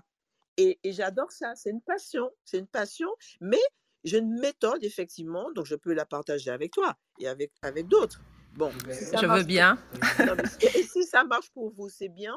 Mais en tout cas, ce que je fais, c'est que je, avant le tournage, moi, donc, dans mes contrats avec mes producteurs, j'exige qu'il y ait deux semaines de, de, travail avec les comédiens sur, sur, sur, dans les décors ou dans le, dans le décor principal. Voilà. Et, en général, il y en a qui qui vont dire Ouais, mais attendez, vous rendez compte Bon, je dis non, les, les gens sont d'accord, ils ne seront pas payés, ils viennent et, et, et, simplement vous leur payez le gîte et puis le, le, le, manger et, c'est tout. Ils ne demandent pas de cachet. Et, c'est dans mes contrats. Et j'ai j'ai fait ça avec les mariés de l'île Bourbon, ça a très bien marché, la, productrice n'a rien dit. ensuite, et je lui dis qu'en faisant ça, on va pas faire d'heures supplémentaires, on va gagner du temps justement, parce qu'on va dégrossir les grosses scènes, etc. Et en plus, ce que je veux aussi, c'est que les enfants, quand on, a une famille avec des gamins, un papa, une maman. Vous avez des, enfants qui voient pour la première fois celui qui sera son papa, celui qui sera sa maman et qu'il faut qu'il l'appelle papa-maman. Et ce n'est pas le jour du tournage qu'on doit présenter ces, ces, ces, gens-là les uns aux autres. Je, je me je dis, mais ils sont, ils sont malades, ils sont, c'est pas possible. Eh bien, moi, au cours de ces deux semaines, donc, pour ne pas aggraver la production, je dis, voilà, on va profiter pour faire les essais habillés, habillage, faire tout ça en même temps, puisqu'on est sur place. Et moi, pendant ce temps, je vais dans les décors avec mes comédiens, on, lit les scènes et on travaille. On fait un vrai travail de laboratoire. Bon, et les enfants maintenant, ma technique, c'est quoi? Bon, quand on a des gamins, il faut pas leur demander d'apprendre par cœur des textes. Alors là, vous vous plantez. Il faut discuter avec eux, leur raconter l'histoire et leur faire, faire cela de telle sorte qu'on donne à l'enfant l'impression que c'est lui ou que c'est elle qui, qui, qui, qui écrit la scène. La petite, je prends un exemple concret, Diana, tu vois, la petite Aurélie, eh bien, on lui dit qu'il faut, il faut que, qu'elle aille, on lui met la pression, parce que les, les grands ont peur d'aller à la boutique et se faire gauler. Donc, euh, ils mettent la pression sur la plus petite pour qu'elle aille chercher le rhum, qu'elle aille chercher des allumettes. Voilà. Et moi, j'ai cette gamine, elle arrive pour la première fois sur le. Elle ne tourne même pas, mais je fais un essai avec elle et je lui dis écoute, tu vois ta grande sœur, elle n'est pas sympa. Hein. Elle, a, elle a peur de, se faire gronder. Donc, elle te met la pression dessus pour que tu ailles à la boutique. Alors, quand tu vas aller à la boutique, Est-ce que, est que si tu arrives et que tu dis à la vendeuse, oui, je voudrais d'une, une, une roquille de rhum, est-ce qu'elle va te donner cette coquille de rhum? Elle m'a dit, ah non, c'est du rhum, ça brûle, c'est pas, c'est pas pour les enfants. eh bien voilà. Alors je lui dis, eh bien, comme tu es une gamine extrêmement intelligente, alors qu'est-ce que tu vas faire? Parce qu'il faut que tu reviennes avec les allumettes. Alors il se met à réfléchir et tout ça. Je lui dis, bon, je te donner juste un peu. Je lui dis, eh bien, euh, tu, tu, tu, tu, tu, vas, si tu demandes des allumettes, on va jamais te les donner, justement. C'est ce que je disais par contre. C'est l'inverse. Si tu demandes des allumettes, on va jamais te les donner parce qu'on va, on sait que les enfants mettent le feu, ils savent. Non, c'est dangereux. Alors, tu vas demander quelque chose qui, qui, appartient vraiment aux adultes et que seul un adulte peut, peut effectivement envoyer son enfant demander cette chose-là. Tu mmh vois? Alors je lui dis, tu vas demander du rhum. Elle me dit, ah oui, le rhum, mais ça bouille, c'est dangereux.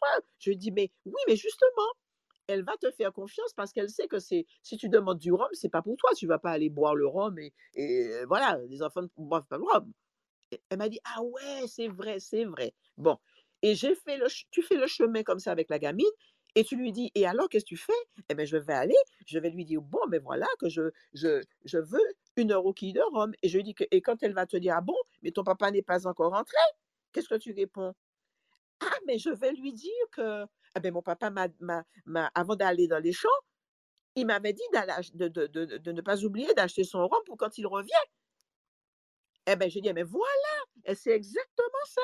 Donc, on réécrit la scène avec l'enfant et comme elle, on lui donne l'impression que c'est elle qui mène le truc, qui trouve les réponses et tout ça, ça mmh reste gravé dans sa tête. Et quand l'enfant, tu dis action machin, eh bien, l'enfant, elle fait son truc, elle est, la petite, elle est naturelle et tout ce qu'elle a dit là, c'est des choses qu'on a, on a discuté de, ces choses-là euh, comme ça, quoi. Voilà. Excellent, merci. Merci pour cette direction d'acteur euh, live. en live en plus. Waouh Merci. Merci Diana. Merci, euh, welcome. Alors, il ne nous reste pas beaucoup de temps, on va essayer d'enchaîner rapidement. Oui, oui, oui. Miguel. C'est Miguel. Miguel ou Miguel? Miguel ou Miguel? Miguel, Miguel. Miguel. Oui, oui bonsoir, bonsoir tout le monde. Merci beaucoup pour l'opportunité, en tout cas, de, de nous donner de pouvoir discuter avec Lausanne et même de, discuter un peu avec tout le monde. Donc, donc tout simplement, bah, je vais essayer de faire court, effectivement. Hein. Donc, félicitations d'abord, euh, Madame Passy, pour votre parcours. Euh, chapeau bas, chapeau très bas même, euh, d'autant plus venant du Grand Monde, la commune de mon père. En plus, ça me touche particulièrement un peu tout ce que vous avez fait. Ah, euh, oui, à, partir de votre identité martiniquaise, vous avez réussi à gagner le monde. C'est ça aussi que, que, je trouve remarquable. Et donc, à travers votre parcours, je comprends, et puisque vous disiez un peu au début, vous avez dû faire face à de nombreuses difficultés, notamment pour vos, premiers films, parce que bon, les sujets n'intéressaient pas. Euh, particulièrement. Et moi aujourd'hui un peu j'essaie de donc euh, je serais plutôt ici pour euh, demander peut-être un, conseil parce que moi un peu dans le un peu dans le même ordre on va dire j'essaie j'aimerais bien comment dirais-je faire un documentaire. Je suis pas du tout dans le milieu du cinéma donc j'ai j'utilise peut-être pas les bons mots peut-être que le mot documentaire n'est pas le bon mais j'aimerais bien faire quelque chose sur le sur les migrants. Mmh. Pour moi ce sont des personnes qui me qui me touche particulièrement. J'habite en Ile-de-France, je pense comme pas mal de personnes ici. Et ce que je vois, j'ai je travaillais notamment vers Porte de la Chapelle, enfin la, BNP là vers vers Porte de la Villette. Donc on traverse Porte de Pantin, Porte de la Chapelle, enfin tout ce secteur-là, les voir. Vous voyez de quoi je parle Avant, il y a quelques mois, ils étaient ils étaient sur les bords de, du périph, sur des bidonvilles. Franchement, ça, ça me brise le cœur. C'est vraiment terrifiant. Il y, a, il y a également le même genre de situation dans le Nord. Et moi, aujourd'hui, ce que j'aimerais faire, finalement, ce serait un peu sensibiliser les gens. Parce que finalement, ce sont des gens qui, selon moi, ce sont des héros pour moi, honnêtement. Ce sont des gens qui ont des histoires. Si, seulement on tend, si seulement on tend l'oreille, c'est des gens qui ont des histoires extraordinaires, enfin, des histoires vraiment incroyables à raconter. Je parlais, d'ailleurs, je, je, je, je, fais un peu de distribution parfois de repas, etc. Avec mon association, moi, je suis pas là pour faire de la pub, bref. Donc, je fais un peu de, de, de, de repas et je discute un peu avec certains d'entre eux qui viennent souvent d'Afrique de l'Est et voilà, personne ne décide, ne décide du jour au lendemain de, de quitter Addis Abeba ou, ah ben oui. ou l'Érythrée, ou, mmh. etc., à pied pour venir en Europe. Donc, ce qui traverse la Libye, l'océan, la, la, mer Méditerranée, etc., pour arriver à Paris, sur le périph', ça me brise le cœur, vraiment. D'accord. Et moi, et, moi j'aimerais bien pouvoir sensibiliser. Voilà. Donc, donc, en fait, tu, tu, tu, tu aimerais, euh, tu aimerais euh, euh, quelle est ta question? C'est-à-dire Ouais, que ta question, Miguel. Ma, ma- ma question finalement, c'est est-ce que, avec, donc vous déjà, le, le côté indifférence totale du sujet, je pense que, euh, ça, ça- enfin, vous, les, les difficultés que vous avez rencontrées au début, je pense que je suis un peu dans, le, dans, dans la même situation. Je pense que le sujet de migrants intéresse peu de monde. Mais ce que je voulais savoir, c'est est-ce que selon vous, le cinéma ou le documentaire, enfin le film, le documentaire, pour vous, ce serait un bon moyen de, de sensibiliser euh, ah Parce que j'essaie d'être, j'essaie en toute humilité d'être un peu créatif sur ce sujet-là. Je veux pas être oui. comme, comme, comme un, juste un autre groupe qui va juste faire des distributions de vêtements, distributions de repas Non, non, dans mais tu as Milan. Non, je vois très bien où tu veux aller. Eh ben, je te dis, comme on n'a pas beaucoup de temps, donc pardonne-moi, hein, je- j'ai compris ce que tu veux dire. Euh, euh, non, mais je vais te dire une chose. Euh, moi, je dis que euh, rien ne remplace la, la puissance, la puissance, la force de l'image cinématographique. Miguel, si tu peux couper ton micro, voilà, s'il te plaît. Eusanne, continue. Voilà, D'accord. Donc, tu vois, rien ne, rien ne remplace la force, tu vois, la puissance de l'image cinématographique. Parce que tu sais, tu vas rencontrer des gens, euh, euh, tu vas parler comme ça, oui, tu sais, ben, bon, tu fais, tu, tu filmes des visages, tu donnes la parole à des gens, tu les, tu, tu les laisses s'exprimer, eh ben, tu balances ça sur Internet, les, gens vont pleurer. Ils vont pleurer et ils vont dire qu'est-ce qu'on peut faire, comment on peut aider, etc.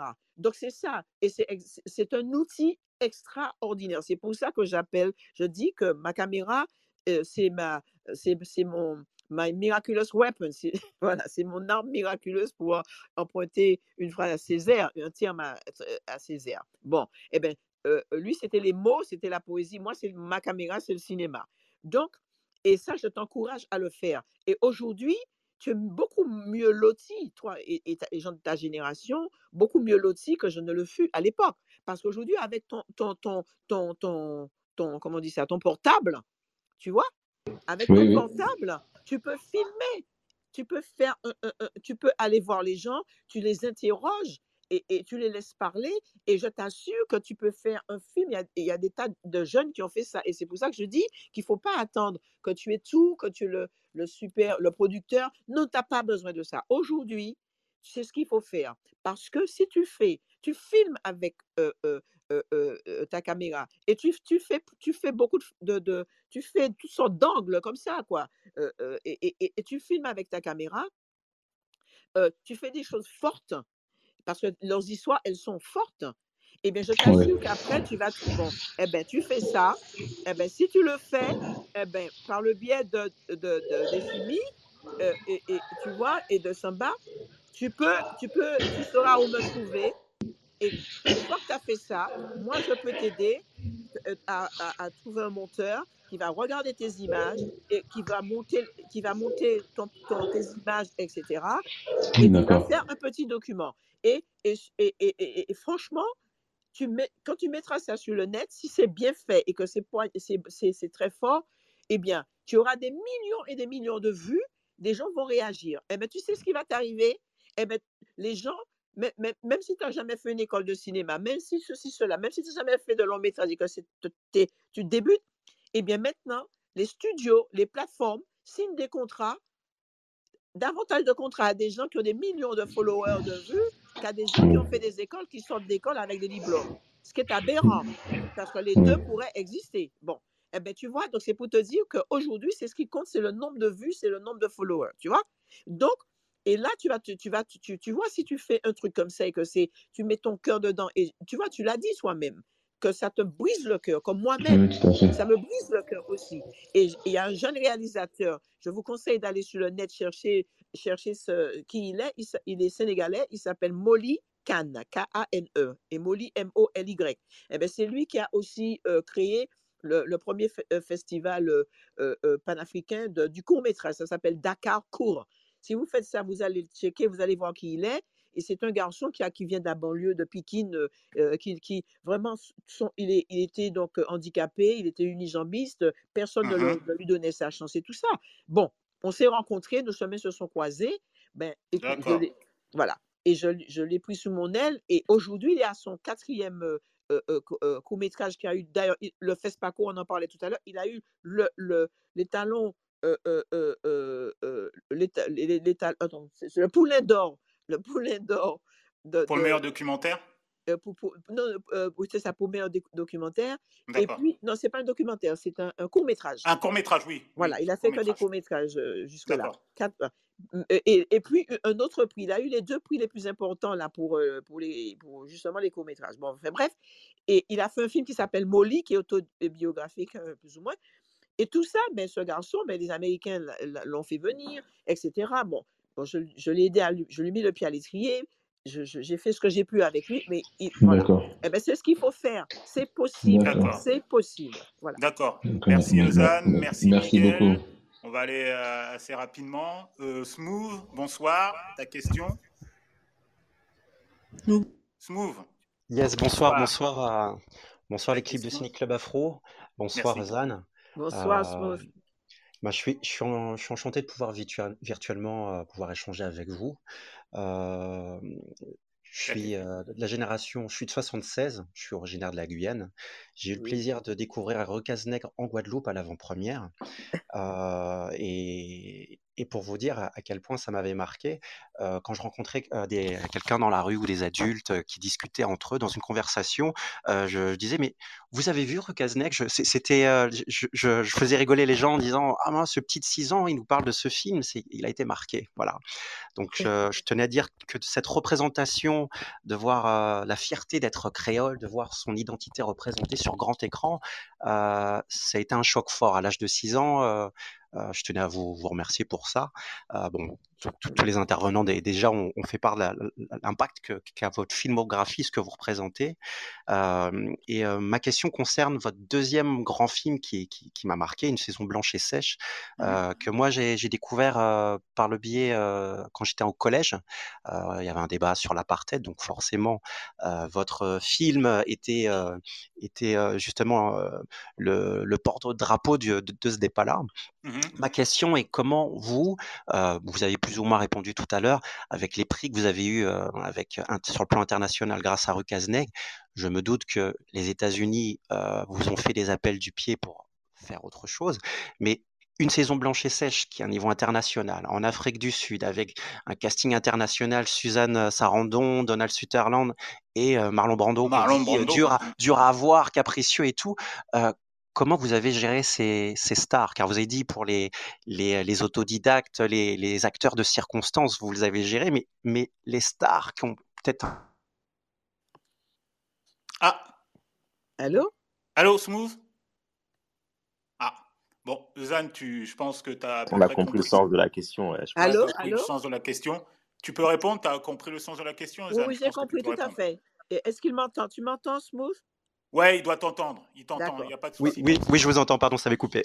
Ouais. D'accord, d'accord. Ben, simplement, je vais aller vite aussi.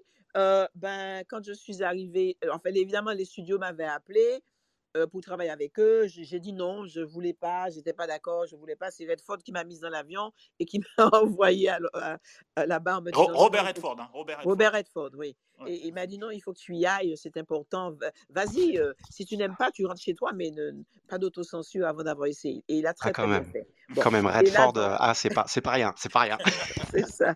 Alors du coup, donc du coup, si tu veux, je vais aller donc très vite. Euh, euh, ce qui s'est passé, c'est que bon, ben, le projet a été développé d'abord par la Warner et, et, et quand euh, Richard Attenborough a sorti euh, Cry Freedom, ben voilà, la Warner a dit ah il y a déjà un film sur les Noirs, là, hein. Bon, c'est pas la peine. Ils ont mis mon projet dans un tiroir et j'ai dû me battre bec et ombre euh, avec l'aide de, Sidney Poitier, Harry Ah, Belafonte, quand même, on savait euh, pas. euh, putain. Jane Fonda et, et, et, et- David Putnam, qui était un très très grand producteur euh, euh, qui a fait, euh, qui, a euh, donc qui avait un deal avec la Warner et qui, qui nous a tous ces gens-là m'ont soutenu pour m'aider à arracher le projet de la Warner, puisque quand ils veulent pas le faire, ils le mettent dans un tiroir et puis ils mettent une chape de plomb dessus pour que le compétiteur ne l'ait pas. C'est ça le- le truc des studios. Bon, donc et là, grâce à, toute cette pression mise par ces gens qui sont quand même pas des n'importe qui, j'ai pu amener le film à la Metro Goldwyn Mayer, qui a produit le film. Et moi, quand j'arrive, j'ai dit, moi, ce que je veux,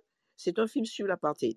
Donc, je suis consciente que il faut que le monde entier voit ce film.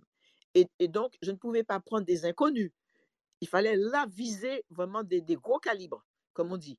Donc, je- je voulais que ce soit Brando qui reprenne du service et qui euh, euh, qui incarne le personnage de l'avocat anti-apartheid, Mhm. parce que je savais que Marlon était un activiste, que c'est Ouais. quelqu'un qui, voilà, Il était proche des Black Panthers. des Black. Panthers, exactement. Et voilà, on l'a même embarqué dans le panier à salade avec des, les Black Panthers lors d'une manifestation d'ailleurs.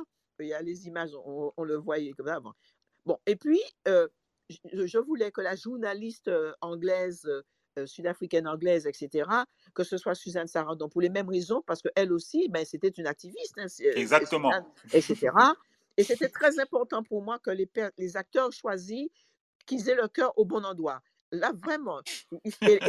j'ai fait la même chose avec les techniciens. Je voulais pas, je voulais que, j'ai fait un casting de techniciens, j'ai mené des enquêtes sur eux, sur chacun d'eux. Parce que Ah ouais, faire- ah oui, oui. Non, parce que Investigation quand même. hein. mais totalement. Mais vous savez pourquoi? Parce que quand vous partez comme ça avec une équipe, eh ben, il suffit qu'il y ait un merdeux ou une, une merdeuse, euh, euh, euh, permettez-moi cette expression, dans l'équipe.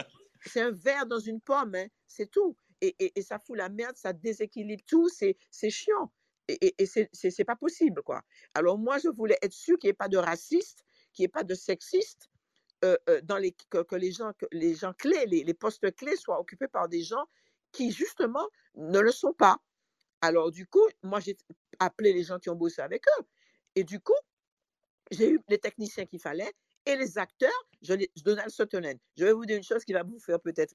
Ça va, bon, enfin bref, je ne sais pas comment vous allez réagir.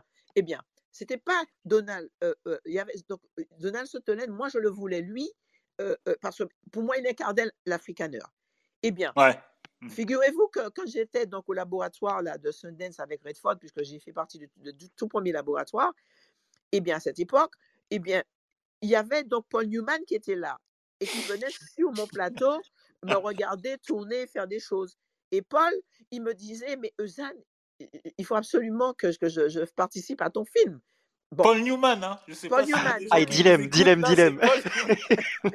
et, et Paul Newman, donc, euh, et il venait sur mon plateau, on a, on a fait plein de photos ensemble, mais avec sa sucette, il avait tout le temps une sucette entre, euh, voilà, sur le, euh, qu'il bouffait quand il venait nous voir. Eh bien, mais moi, j'étais très triste parce que je connais Paul, je- j'avais énormément de respect pour lui.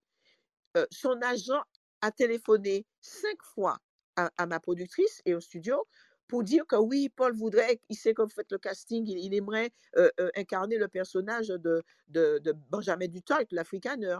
Et moi, j'expliquais donc euh, à, la, à- la métro Godwin Mayer, au patron de la métro Godwin Mayer, qui était quelqu'un de fabuleux, je lui ai dit, j'adore Paul.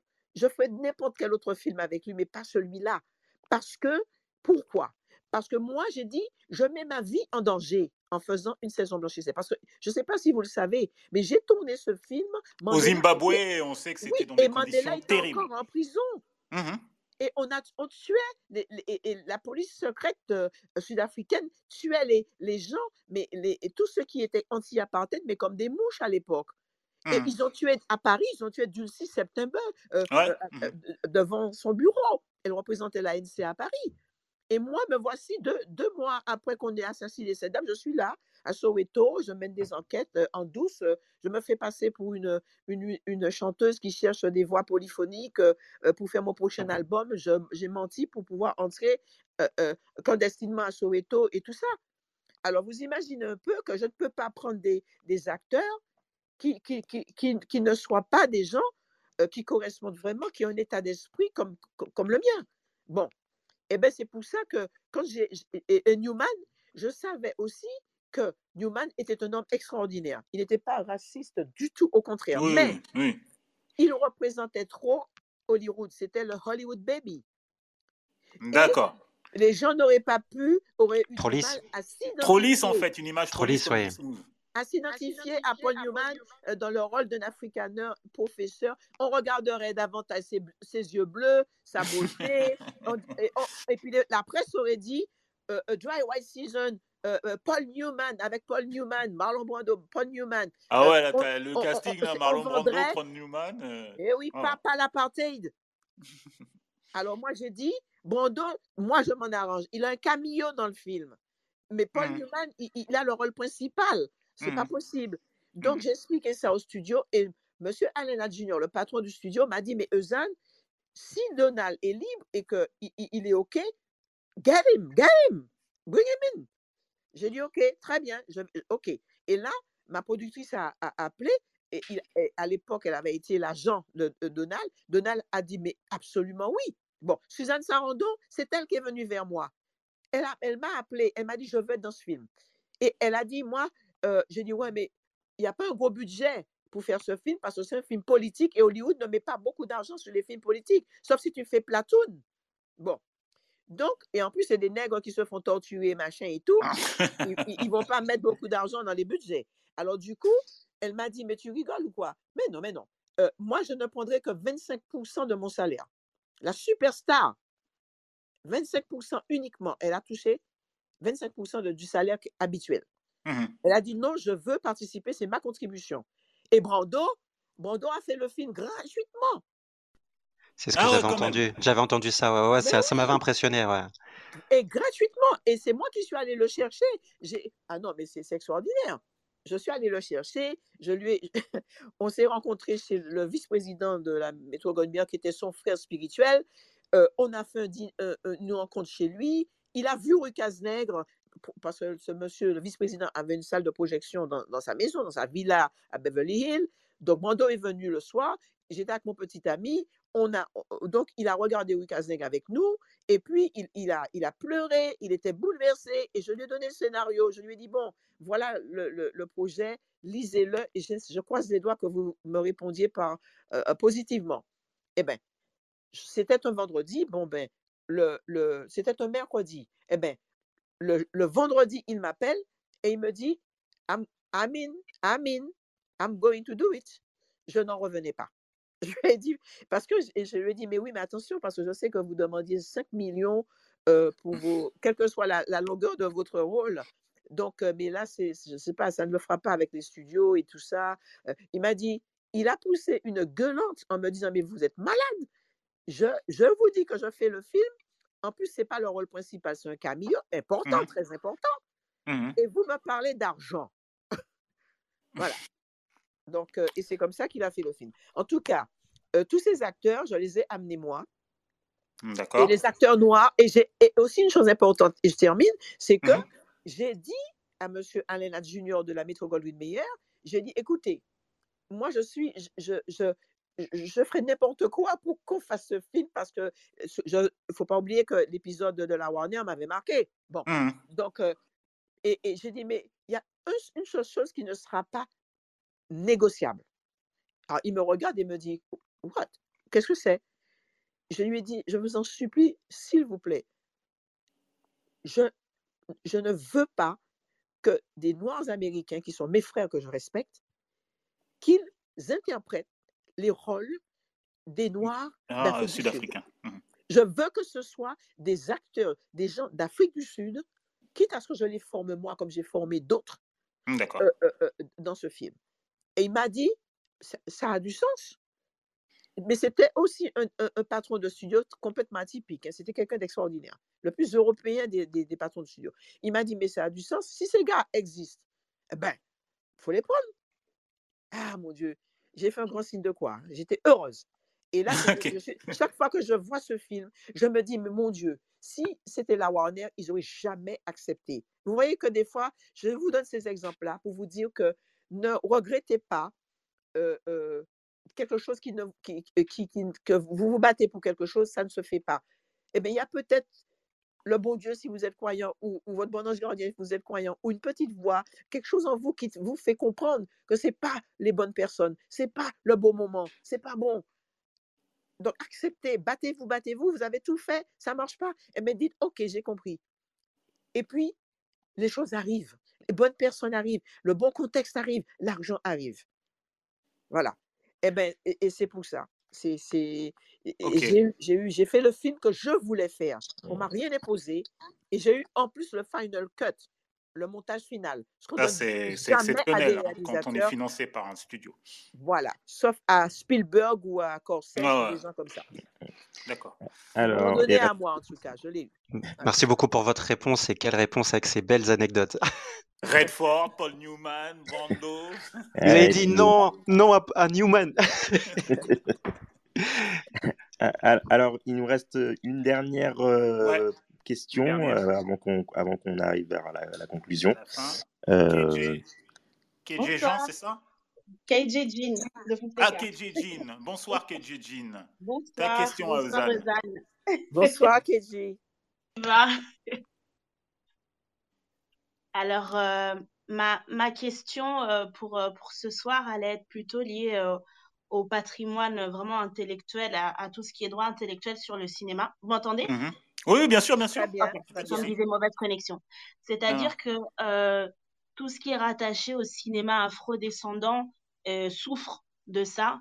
Euh, on a les institutions, elles sont axées vraiment euh, ici en France, euh, un petit peu en Amérique, mais on n'arrive pas à, euh, avoir le monopole par rapport à toute la créativité qu'il y a en Afrique, par manque de formation, mais de dans tous les cas aussi de structure. Qu'est-ce qu'on peut envisager aujourd'hui comme solution avec ces nouvelles générations, vu qu'on est quand même à l'affût et hyper créatif, pour consolider tout ça, euh, démarrant de l'Afrique ou des Antilles? Ben, alors, euh, tu parles de propriété intellectuelle. Alors, bon, euh, en tout Oui, cas, pour protéger, je- pour, protéger en fait toutes les œuvres oui, qui sont en train de se créer actuellement et, et, et celles qui n'ont pas été protégées aussi, et qui existent pourtant. Euh, les, œuvres, euh, tu dis? Oui. Oui, c'est ça, les films qui, qui... Quand tu parles d'œuvres, ça veut dire que des, des, des films Oui, je reste dans le cinéma, je reste dans le contexte euh, audiovisuel. je, je pense qu'elle Oui, parle de ça, la préservation du patrimoine, en fait. C'est Euh, ça.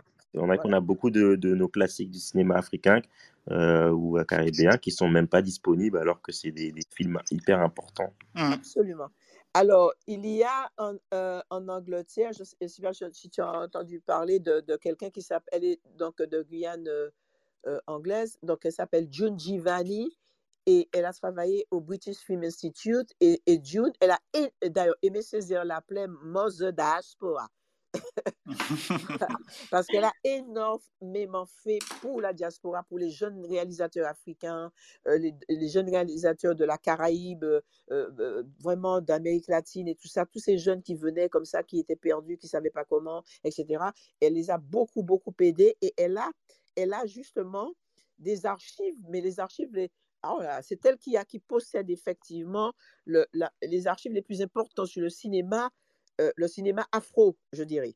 Voilà. Mhm. Tous les réalisateurs, les, voilà, de l'époque, mais on- on- on rem- ça remonte à des, la génération de Saint-Ben Ousmane et, et- et avant, et puis toute la, depuis cette génération-là jusqu'à jusqu'à aujourd'hui. Bon. Donc, euh, euh, ça, c'est quelqu'un qu'il faudrait connaître et pouvoir contacter. Je pourrais effectivement, donc, hors antenne, donner ses coordonnées, etc. Ou, voilà, vous mettre en contact parce que donc elle, elle- peut en parler aussi, elle lance un rayon.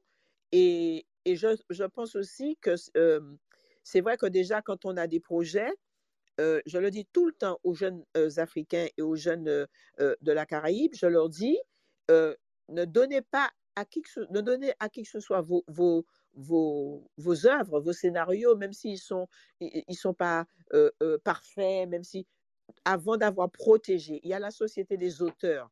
Je sais que, dans, que par exemple au Sénégal, eh ben, il y a la société des auteurs. Donc les gens, les jeunes Sénégalais qui écrivent, ils savent qu'il faut qu'ils protègent leur- leurs œuvres. C'est comme à Paris. Donc c'est pareil, c'est la SACD, euh, ou, voilà. Et donc, euh, ou bien il faut les déposer euh, en, en France à la SACD. C'est ouvert, c'est international, On a un moyen africain pour actuellement, enfin, justement, ne pas être forcément en, toujours en France. Pardon, qu'est-ce que tu dis?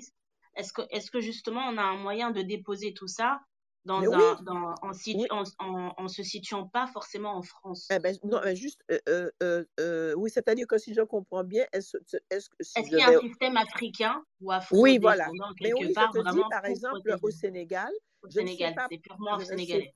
je ne sais pas pour d'autres pays d'Afrique, mais je sais qu'il y a des pays, euh, à un moment donné, il y a eu des pays d'Afrique, des, des pays d'Afrique euh, que, euh, la Société des auteurs française a contacté, a, encouragé justement les pays d'Afrique à, ouvrir les mêmes structures dans leur pays pour protéger les œuvres. Alors, certains pays, euh, euh, certains leaders africains n'ont pas, pas compris l'importance de la culture et ne l'ont pas fait. Et puis, il y en a d'autres, par exemple comme le Sénégal, qui était déjà plus évolué, plus avancé grâce à des gens comme Senghor, Césaire et, et plein d'autres, justement, grands Africains, grands auteurs africains, et, eh bien, eux, ils ont compris l'importance de protéger ces œuvres-là. Donc, c'est pour ça qu'il y a au Sénégal une structure et, qui, correspond à la, à la SACD française et où on peut protéger les œuvres. Si je peux me permettre d'intervenir aussi. oui, oui. Il y, a... aussi autre chose hein, sur le net, les, les, le copyright par exemple, on peut, protéger, on peut protéger une œuvre en allant sur Internet, tu, tu payes je crois 10 euros ou, et tu peux protéger aussi ton œuvre, tu, tu, tu, le, tu le copyright, tu vois, tu peux faire ça aussi, voilà. Oui, je, disais. Rapidement, Fabrice. En Côte d'Ivoire, il y a le Burida, c'est l'équivalent de la SACD, qui a été créé pour ça. Et dans d'autres pays aussi, ça a été créé pour ça. Ensuite, en ce qui concerne la préservation, il y a au Burkina Faso Gaston Caboret avec l'Institut Imagine qui numérise des, des, vieilles copies pour essayer de, de bah, de, préserver ces films. Et il y a une initiative qui est en train de naître entre la Guadeloupe, Martinique et Guyane, où euh, ils vont faire une sorte de maison du cinéma et ils commencent à numériser toutes les œuvres, les courts-métrages et les documentaires. Quoi. Et juste pour finir, je me souviens, Eusanne, euh, il y a très longtemps, tu m'avais dit une chose, c'était que euh, quand on faisait un projet, il fallait s'arranger pour détenir au moins une partie des droits. Euh, de tous ces projets. Et je me souviens de ce que tu m'avais raconté par rapport à, à Rue Cazenègre, où tu avais dû te battre pour euh, récupérer tous tes droits. Et c'est vrai que depuis ce jour-là, j'essaye, moi, quand je produis quelque chose, d'avoir une partie de mes droits. Euh, Totalement. voilà. Donc c'était juste pour ça. Eh ben, tu vois, j'ai donné le même conseil à Lucien Jean-Baptiste qui était venu me voir pour son deuxième film et il me disait oui, tu sais, bon, j'aimerais que tu réalises le film, etc. 30 degrés couleur. Et moi, je lui ai dit, tu sais, Lulu, le meilleur conseil et le plus honnête que je puisse te donner, c'est de t'encourager à monter une société de production et que tu sois aussi propriétaire d'une partie du négatif de, ton, de tes films. Ça, c'est hyper, hyper important. Et je lui ai expliqué, je lui ai dit, je ne vais pas le faire à ta place, tu peux le faire, tu peux réaliser, tu peux, tu peux aussi être producteur. Je lui ai dit que, bon, s'il faut que ma société soit coproductrice avec toi, ça sera un plaisir. Mais moi, je veux que tu fasses ça. Et, peut-être que tu vois pas pour l'instant l'intérêt, puisque tu es comédien, tu sais pas encore trop, machin, mais tu me remercieras plus tard. Effectivement, il a suivi le conseil et il a monté sa société de production. Et, c'est le premier conseil que je donne à tous nos frères et sœurs euh, euh, de la diaspora et d'Afrique et tout ça. Je leur dis, faites ça. C'est très, très important. Merci, Ozane. Alors, euh, ben, on va euh, clôturer. Euh, on passe à l'actualité des cinémas d'Afrique. et... Oui, on t'entend, oui, Kaiji. Ah oui, voilà, donc merci beaucoup. Merci. Je vais m'informer du coup. alors, et Simi, est-ce que tu as vu passer quelque chose dans, dans l'actu là? Non, mais il y a toujours le film de, de Robert Guédiguian, Twist, à, Twist à Bamako, qu'il faut soutenir quand même, qui est, qui est toujours dans les salles. Mais en ce moment, comme c'est la période des remises de prix et qu'on sort, donc mmh. donc il n'y a pas trop d'actualité concernant les sorties films pour le Ciné Club Afro, en fait. Ok, bah moi dans, dans, dans mon coin j'ai vu, euh, bah il y a toujours le, le festival euh, ou le cycle de cinéma Tigritude au Forum des Halles à Paris. Euh, vous pouvez découvrir des, des classiques du, du cinéma africain. Euh, donc c'est jusqu'au euh, pardon jusqu'au 27 février. Mmh donc euh, regardez la programmation, elle est extrêmement riche. ensuite à la télé, au cinéma il y a aussi l'Horizon qui sort le 9 février où on a bah, en personnage principal Tracy Gotoas, qui est une comédienne qu'il faut vraiment suivre, qui, est, qui est très talentueuse et qui, je pense, dans les années à venir, va, va, va, se faire remarquer. Un film de Émilie Carpentier, donc qui, qui, sort en salle le 9 février. Et euh, à la télévision, alors vous pouvez déjà sur euh, la plateforme Arte TV regarder euh, la série documentaire, mais ce sera à la télévision à partir du 1er février. Le, le, documentaire Exterminer toutes ces brutes de Raoul Peck, donc, le, le, fameux réalisateur haïtien. C'est une, une, série en quatre épisodes qui parle de, euh, bah, du colonialisme euh, occidental.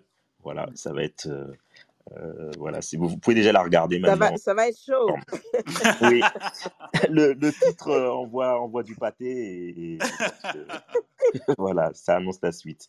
Alors, euh, euh, Eusanne Palsy, est-ce que euh, bah, tu as une, euh, une actualité à nous, avant, à nous avant que révéler, quelque chose, euh, une annonce à nous faire? Ah, ah, non, mais il y a quelqu'un qui disait avant, avant. Ah, Quoi, qu'est-ce Oui, qu'il y a avant? moi, Ah. c'est moi. Dis-moi. moi, Ah, il y a. Françoise. Il y a Françoise. euh, Pardon, je t'ai pas vu, ouais, Françoise. voilà, Salut voulait Françoise. euh, Bonsoir, merci beaucoup, c'est gentil. Je vais juste prendre cinq secondes parce que je suis venue un petit peu tard sur la room et j'ai pas tout entendu, mais en, en tout cas, c'était très précieux ce que j'ai entendu et je voulais déjà vous remercier Samba et Simi pour euh, l'idée de cette room et remercier euh, surtout euh, Madame Palsy. Moi, je suis euh, martiniquaise hein, et, et, et ça fait, ça fait tellement chaud au cœur. de pouvoir assister à, à tout ça et entendre tout ça. Donc, c'est très inspirant, je pense, pour, pour la femme noire que je suis et qui travaille dans les médias depuis très longtemps. Donc, voilà, juste dire un grand merci à, à Eusanne et encore merci à Samba et Simi. Merci beaucoup pour ce soir. C'est vraiment un cadeau que vous nous avez fait. Donc, euh, merci. Eh ben, merci beaucoup, Françoise. Voilà, ça, ça nous va droit au cœur, j'imagine. hein. Ah oui, À tous. beaucoup. Voilà. Ouais. Euh, Alors, euh, je suis désolé pour les auditeurs. Alors, c'est vrai que j'ai fermé euh, l'accès au, au- au stage assez tôt aujourd'hui, mais parce qu'il y avait, euh, voilà, encore pas mal de gens qui avaient, pris- qui avaient pas encore pris la parole et on a, vous avez vu, on a explosé euh, le, temps qu'on prend d'habitude. Donc, euh, voilà, mais bon, quand on a une invité de ce, de ce type-là, ça, ça mérite qu'on déborde un peu. des mesures, euh, voilà, des mesures exceptionnelles. Voilà, ouais, exceptionnel, c'est tellement rare, comme je l'ai dit. Ta, voilà. ta parole, Zan, est tellement rare, euh, donc euh, qu'on en profite au maximum.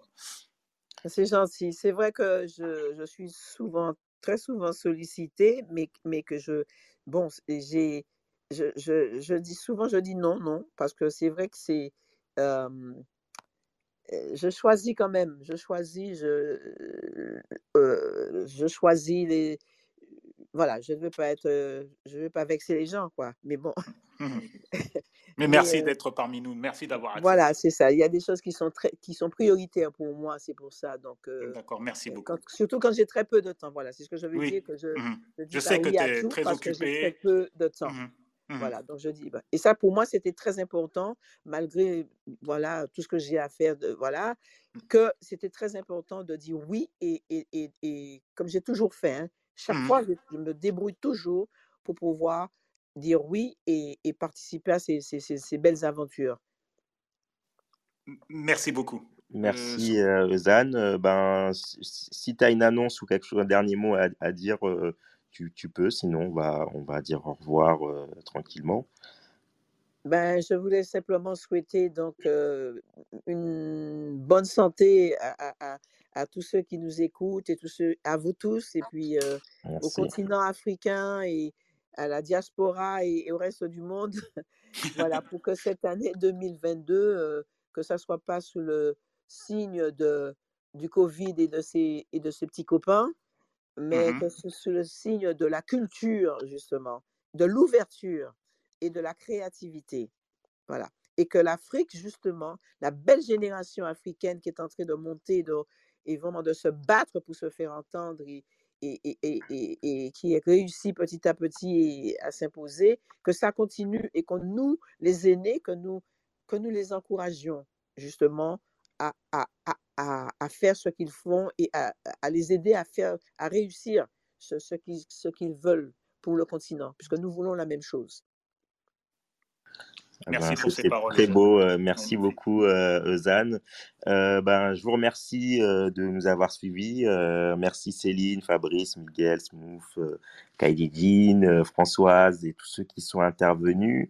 Bah, quant à nous, Essimi, c'est quoi la prochaine fois qu'on se Bon, voit? on se retrouve le 10 février pour parler de la mini-série de Ava DuVernay, Colline en noir et blanc sur Colin euh, euh, Kaepernick, le, le sportif, euh, footballeur américain qui euh, engagé politiquement. Qui, donc voilà, c'est la, la mini-série d'Ava Du- DuVernay, encore une, une très grande réalisatrice, une amie, je pense, Ouais. à Zan Palsy aussi. Donc euh, le 10 février à 19h30. Euh, Colline en noir et blanc de la mini-série de Ava DuVernay qui est sur Netflix. Donc, euh, pour ceux qui ne l'ont pas encore regardé. Ok, bah alors pour pas rater ça et avoir un rappel, bah, n'hésitez pas à nous suivre, à rejoindre le Ciné Club Afro, à rejoindre la page Instagram euh, Ciné Club Afro. Et, euh, et Simi, euh, pour terminer. euh, Comme dirait notre cher ami Quentin Tarantino, Zan, vive Ouais. le cinéma. Exactement.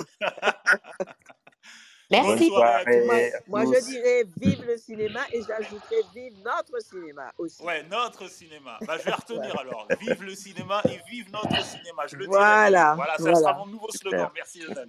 Merci. Allez, Merci bonsoir à, tous. tout le monde. Je vous embrasse Merci. tous Nous et aussi. toutes. Merci. Bonsoir. Bonne soirée euh, et, euh, et dans deux semaines. Voilà. Merci. Merci. Bonsoir. Bonsoir. Merci de nous avoir écoutés. Si vous voulez participer à l'émission, retrouvez-nous sur l'application Clubhouse dans le Ciné Club Afro, un jeudi sur deux à 19h30.